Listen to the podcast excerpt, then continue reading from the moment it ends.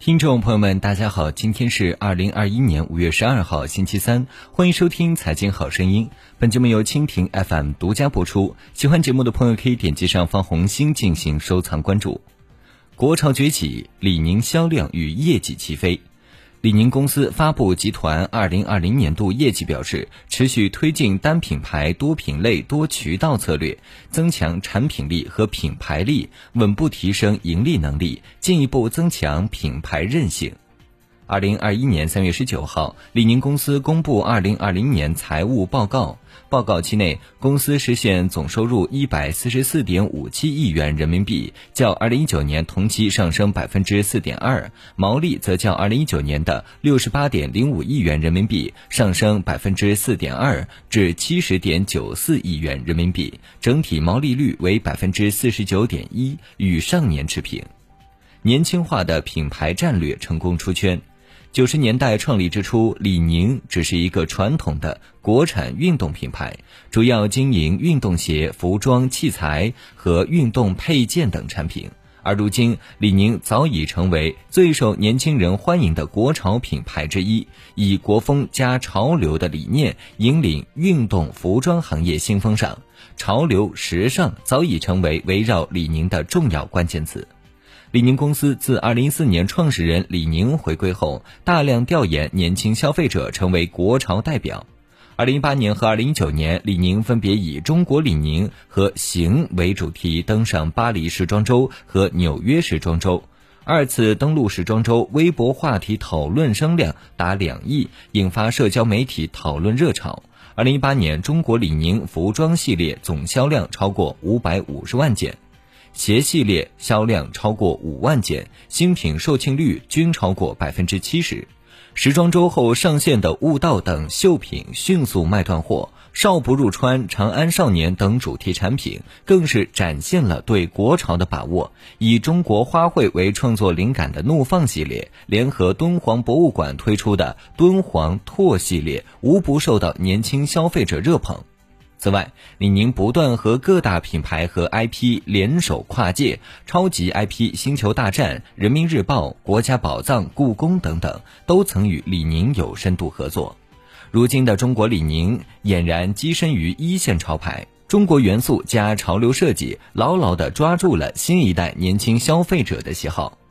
浙商正确的研究显示。中国李宁的消费主力人群在十八至二十五岁，九五后、零零后对中国李宁的认知度明显高于其他年龄段。中国李宁的定价也在一千三百到一千四百元。中国李宁也帮助李宁品牌重新站回一线城市最中心的商圈位置。天风证券研报表示，李宁品牌具有持之以恒的创新探索基因。自2010年九零后李宁品牌年轻化战略以来，相继推出李宁 X Jessica、LNG、李宁弹簧标，最终于2018年借由纽约时装周平台推出中国李宁系列获得成功。内源性品牌创新是中国李宁成功的基础。布局国风潮流，完成传统大众运动品牌形象重塑；李宁品牌完成传统文化精髓，成运动员精神品牌文化拓展，品牌力实现稳步提升。新疆棉事件后，国产品牌受益。新疆棉风波三月二十四号发生后，安踏第一时间退出了 BCI 组织，表明了自己的立场。李宁更是在网络上直接放出了李宁的标签，上面一直有清楚的写着李宁产品使用的是新疆的棉花。一周内，含新疆棉的商品数相比二十四号前一周增长三点四倍，销量增长十三点五倍。与此同时，线上商品名称中含新疆棉标识的品类大幅增加。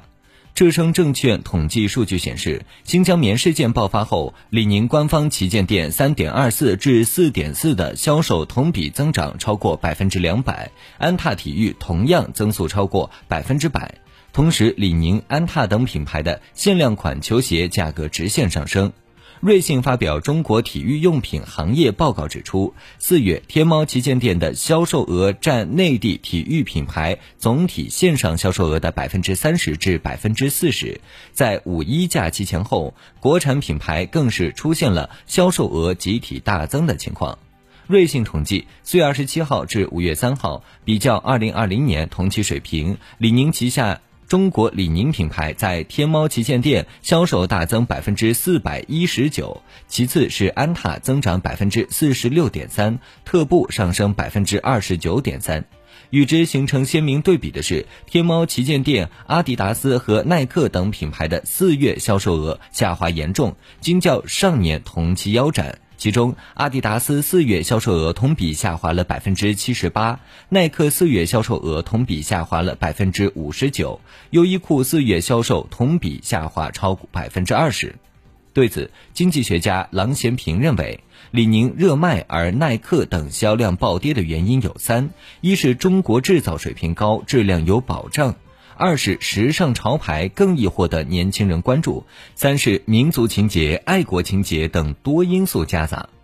浙商证券研报指出，十年前，海外品牌凭借供应链管理、零售管理、品牌力等优势，在中国消费者品牌意识不断苏醒的大背景下，不断扩大市场份额。国产服装品牌企业在最近五年地位提升显著。九五后乃至零零后消费文化自信的崛起，让中国品牌不断获得年轻人更多的关注。不少领域正在超越海外巨头。在羽绒服行业，波司登重回行业世界第一。浙商证券表示，波司登集团在二零二一财年的业务收入增长将在百分之二十五以上，收入有望超过一百二十亿元人民币。按照目前欧元对人民币汇率计算，七点七比一。在二零二一年财年结束后，波司登集团的羽绒服业务收入将再次超过 Monala，重回行业世界第一。